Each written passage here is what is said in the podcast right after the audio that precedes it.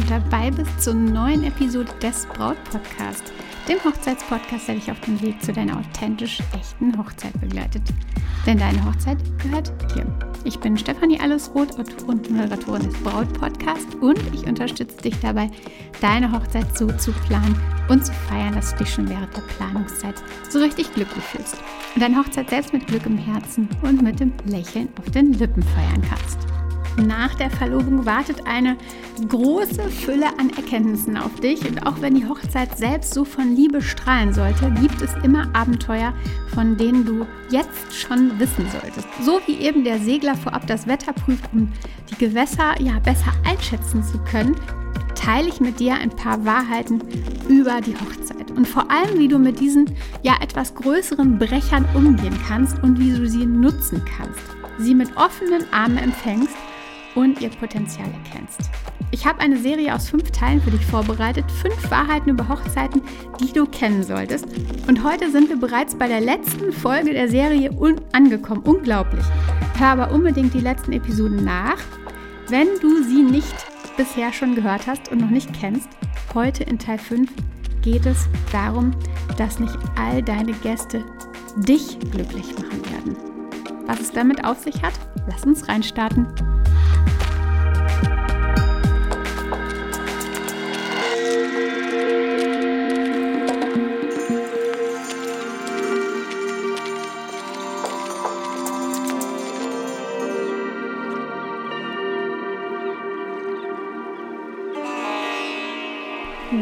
Willkommen zur fünften Folge dieser fünfteiligen Serie. Da sind wir schon angekommen. So schön, ähm, dass du auch heute wieder eingeschaltet hast und zuhörst. Vielleicht hast du die Folgen schon gehört, die vorangegangen sind. Ähm, auf jeden Fall freue ich mich sehr, sehr, sehr, dass du heute hier dabei bist. Ich heiße dich also herzlich willkommen. Eine Freundin hat mir neulich von einem neuen Projekt erzählt, was sie in ihrem Job leiten sollte. Ihr wurde eine Gruppe von vier Kollegen an die Seite gestellt und sie bekam dann eine Mail und in dieser Mail waren dann in CC die vier Kollegen.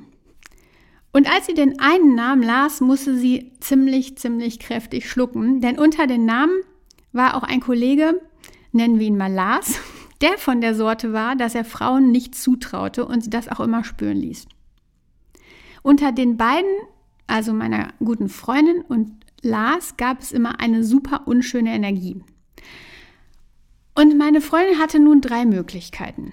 Erstens das Projekt abgeben, zweitens mit dem Chef sprechen und darum bitten, dass Lars abgezogen würde oder drittens es einfach akzeptieren. Wenn du dich in das Gefühl deiner Hochzeit bringst, ist es ganz natürlich, sich Zeiten voller Freude, Begeisterung und vor allen Dingen Harmonie vorzustellen.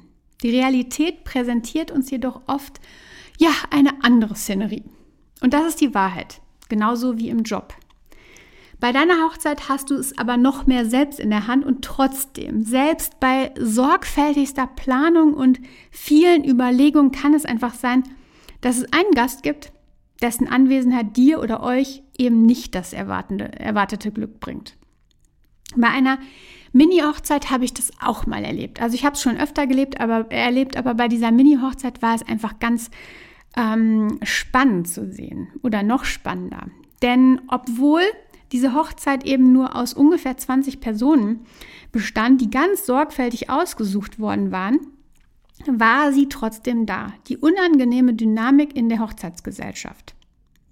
Trotz eben des intimen Faktors oder Charakters dieser Feier wurde etwas deutlich, nämlich das angespannte Verhältnis des Bräutigams zum Verlobten seiner Schwester. Und auch wenn das Paar so gezielt bei den wenigen Gästen kuratiert hatte, der Verlobte war eben aus dem Pflichtgefühl heraus eingeladen worden. Und gefühlt gab es immer wieder kleine Seitenhiebe des Verlobten, Flüstereien, wie auch immer. Und das alle, alles wirkte sich ja, von meiner Sicht ganz subtil auf die Gesamtstimmung der Hochzeit aus. Denn der Bräutigam ließ sich eben immer wieder mitreißen. Ja, es wäre wohl schwierig gewesen, den Verlobten einfach auszuladen. Jedoch könnte es auch eine andere Lösung geben, die ich mit dir teilen mag gleich. Denn egal welchen Weg du gehst, selbst die sorgfältigste Gästeliste kann eben keine universelle Kompatibilität garantieren. Im genau diesem Lichte der Erfahrung, die ich da habe, biete ich dir einige Einblicke und Ratschläge, die dir aber ganz bestimmt helfen werden, so eine heikle Situation zu meistern. Denn du kannst eins tun, dein emotionales Wohlbefinden priorisieren. Ausrufungszeichen. Ich bin ein großer Verfechter davon, dass du deine Gästeliste genau durchleuchtest. Aber es kann eben selbst bei einer Mikrohochzeit sein, dass es einen Gast gibt, bei dem es schwierig ist, ihn auszuladen. Also frag dich, womit geht es dir gut? In welcher Gesellschaft fühlst du dich wohl? Und bring deinen Fokus auf genau das. Du bist nicht verpflichtet, mit diesem Gast irgendwie große Gespräche zu führen oder ihn ins Scheinwerferlicht zu setzen. Es ist euer Tag. Also blende ihn bestmöglich aus. Stell ihn in die Unschärfe des Tages. Priorisiere stattdessen einfach diejenigen, die wirklich Positivität und Freude in euren Anlass bringen, in euren Tag bringen. Where the focus goes, energy flows. Ich selbst gehe nur gerne in Supermärkte, in denen ich mich wohlfühle. Aber es kann trotzdem sein, dass an der Kasse diese eine Kassiererin sitzt, die ich eben nicht so gern mag. Und dann fokussiere ich mich auf meinen Einkauf, bin freundlich, aber halte eben keinen Plausch. Würde ich an der Kasse stehen und mich über die merkwürdigen Sprüche dieser Kassiererin wundern, vielleicht sogar mich darüber ärgern, dann würde ich beim Verlassen des Marktes definitiv eine unschöne Energie mitnehmen. Und das macht keinen Sinn, denke ich. Begrüße also die Anwesenheit derer, deren Gesellschaft dir wirklich wichtig ist und schaffe mit ihnen die wertvollen Erinnerungen. Vielleicht wird dich also nicht jeder deiner Gäste glücklich machen, weil ein Anhang dir einfach unsympathisch sind, äh, ist. Das kann sein. Oder weil jemand irgendwie blöde, unsensible Sprüche bringt. Auch das passiert häufiger, als man denkt. Denn bei einer Hochzeit kommen, wie auch an Weihnachten, oft Menschen unterschiedlichster Charaktere zusammen. Da kann es sein, dass es nicht immer völlig glückerfüllt läuft. Doch jetzt kennst du meinen Trick dafür. Fokus auf die Freude. Und wie bei einer Kamera, lass alles andere in der Unschärfe verschwinden. Und für was entschied sich meine Freundin in ihrem Projekt? genau zur gleichen Taktik. Unschärfe, sprich Neutralität auf Lars. Fokus auf den Rest. Es ist also so, die Vorstellung einer Hochzeit ist einfach oft geprägt von Freude und Harmonie. Doch die Realität kann einfach anders sein, ähnlich wie auch im Berufsleben. Und selbst bei sorgfältigster Planung kleiner Hochzeit kann es vorkommen, dass ein Gast unerwartete Spannung mit sich bringt. In solchen Situationen ist es wichtig, das eigene Wohlbefinden zu priorisieren und sich auf die positiven Aspekte zu konzentrieren, während man eben diese unangenehmen Dynamiken ausblendet indem man die Freude in den Fokus rückt und eben so diese Unschärfe wie bei einer Kamera auf die Dinge stellt, auf die Dinge legt, die man gar nicht so gebrauchen kann.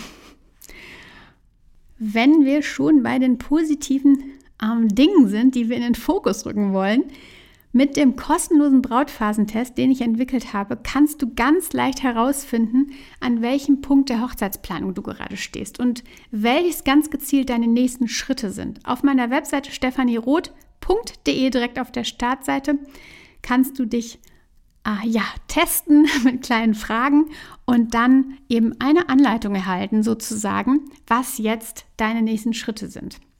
Also schau da gern vorbei.